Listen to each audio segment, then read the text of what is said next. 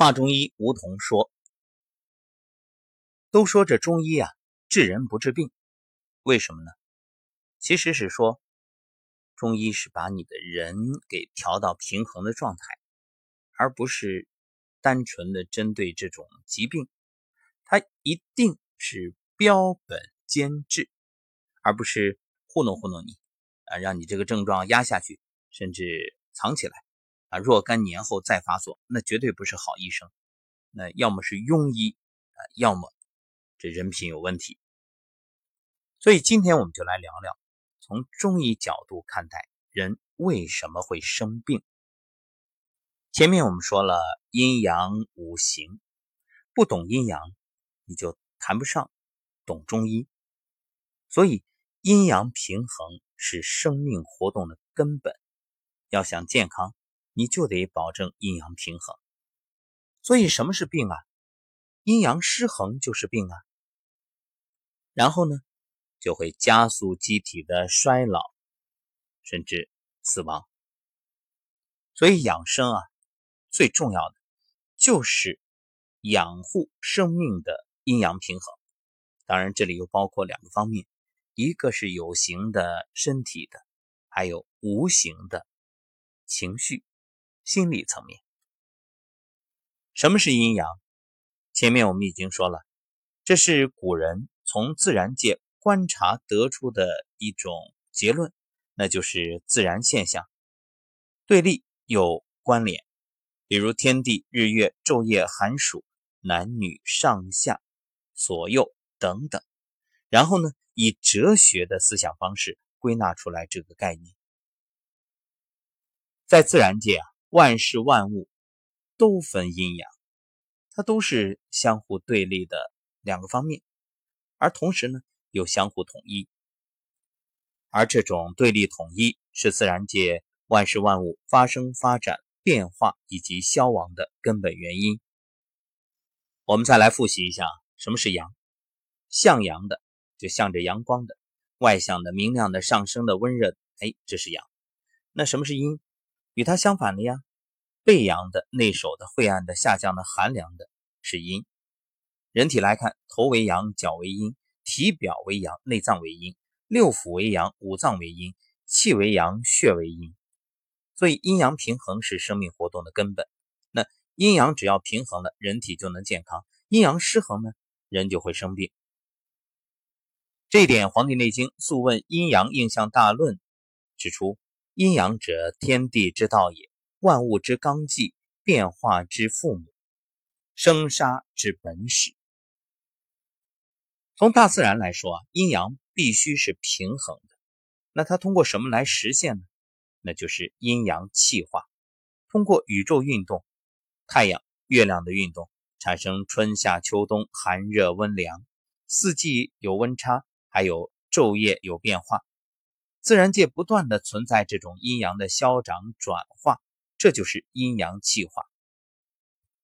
作为自然界的产物，人当然也要遵循这个规律，这就是我们说的天人合一、天人相应。所以，人体要想维持阴阳平衡，就得适应自然界阴阳的消长转化。中医就提出春夏养阳，秋冬养阴。那么，同样，早晨、中午。这个要养阳，然后下午、夜晚这个要养阴，因为一天当中啊，它也是对应着四季。由此啊，不难得出结论：所谓的健康方式，适应的就是健康的，违背的那就是不良的。比如睡眠，早晨五点起，因为五点二十四小时对应二十四节气。它相当于惊蛰，当土里的小动物都要钻出来了，你说人你还睡着吗？所以早晨五点起，阳气生发，可以做颤抖功、太极养生步、混元桩。那晚上呢？九点入眠，九点开始到晚上的二十三点，这个时候是亥时，三焦经当令。三焦是指连缀五脏六腑的网膜状的区域，这三焦它一定要通畅，不通就会生病。你看这个亥时对应的属相是什么？猪，猪的特点，那吃饱了它就得睡了，哼哼唧唧的，哎，入睡。所以亥时一定要休息，让身体和灵魂都沉浸在温暖的黑暗中。生命与身体呢，就在休息中啊，自我修复。其实每一天都是一个轮回，都是一种循环。那么你每天能够把一天所产生的毒素代谢掉，把一天遭受的身体的或者情绪的创伤给修复好。这你第二天就神采奕奕、神清气爽。如果不能，那一天两天的还好，日积月累，自然积劳成疾。所以你说病，病它都是能修复的，靠什么？不靠药，靠人体自己。只是我们没有给身体这个时间、这个机会，我们依然不断的再去伤害它，继续用醉酒啊、熬夜呀、伤神啊、思虑啊，自我戕害。那最终积重难返。好，回到我们刚才所说的春夏养阳，为什么呀？因为从冬至开始到夏至，这是阳长阴消的阶段。冬至是阴极，夏至是阳极。阴极则阳，阳极则阴。想想太极图是不是这样？阴中有阳，阳中有阴啊，阴极生阳，阳极生阴。那春夏的时候是阳长阴消，所以。对于阳虚的人来说，这个季节就是最好的保养阳气的时候。如果养阳比在其他时候起的作用大得多，效果更好。那秋冬养阴呢？同样的道理啊。秋冬时节，大自然阴阳气化，阴长阳消。阴虚的人在秋冬的时候，好好的去养阴，自然也是最佳时机。如果你懂得以大自然的规律养生保健，就可以事半功倍。我们再来说说什么叫养阳。养阳啊，就是保护阳气，减少阳气的损耗，并且去采吸阳气。怎么做呢？一个，就是避免伤阳气，比如我们这个季节不吃冷饮，不吹过低的空调啊，这都是在养护阳气。另外，水果要适度，别吃太多。这个呢，算是节流。同样还要开源，怎么做呀？就是吸收阳气啊，采阳气啊。那你可以对应着一天，你看一天对应四季，那早晨肯定是春天，然后上午到中午，哎，这是夏天；中午这是长夏，下午是秋天，晚上自然是冬天。所以对应春夏养阳，那你肯定清晨、上午啊，包括正午，当然。这个三伏天里正午阳光太强烈，那个要不能时间太久啊。这个阳光弱一点的时候呢，时间可以长一点；阳光太强烈了，那你就要避免时间过长，这个要防止晒伤。这个时候对着太阳吸收阳气，哎，那效果最好。建议大家每个清晨阳光不是那么强烈的时候，对着太阳去采气、去吸收，向着太阳做深呼吸啊。你可以想象着这个。太阳的阳光能量从你的每一个毛孔，从你的鼻孔，从你头顶的百会，从你身体每个穴位，哎，进入身体。为什么人们选择房子都喜欢朝阳的房间啊？就是因为人有一个向阳性、趋光性，所以一天当中啊，早晨、上午当然最好。那就算到了下午、傍晚的时候，夕阳西下，那我们还是可以。伴着夕阳去散步啊，一样是在接收能量，在补阳。另外呢，养阳的食物，像羊肉汤啊、韭菜啊、葱啊、姜啊啊，这些都可以。有人会说了，养阳很重要，那是不是这个养阴就无所谓？当然不是，阴阳要平衡，因为阴阳互根，没有阴，那阳就没办法气化；反过来，没有阳呢，阴就没有动力。所以阴阳啊。不可或缺。那么如何养阴呢？除了秋冬这两个季节可以通过大环境养阴，那一样可以在一天当中，比如下午啊、傍晚啊，这个到湖边、山林啊，还有如果靠近大海的朋友，你到海边，这些都是可以去采阴气的。养阳要多面向南方，养阴呢，你就多面向北方。所以，阴虚的人啊，卧室和办公室可以选择面向北方的屋子。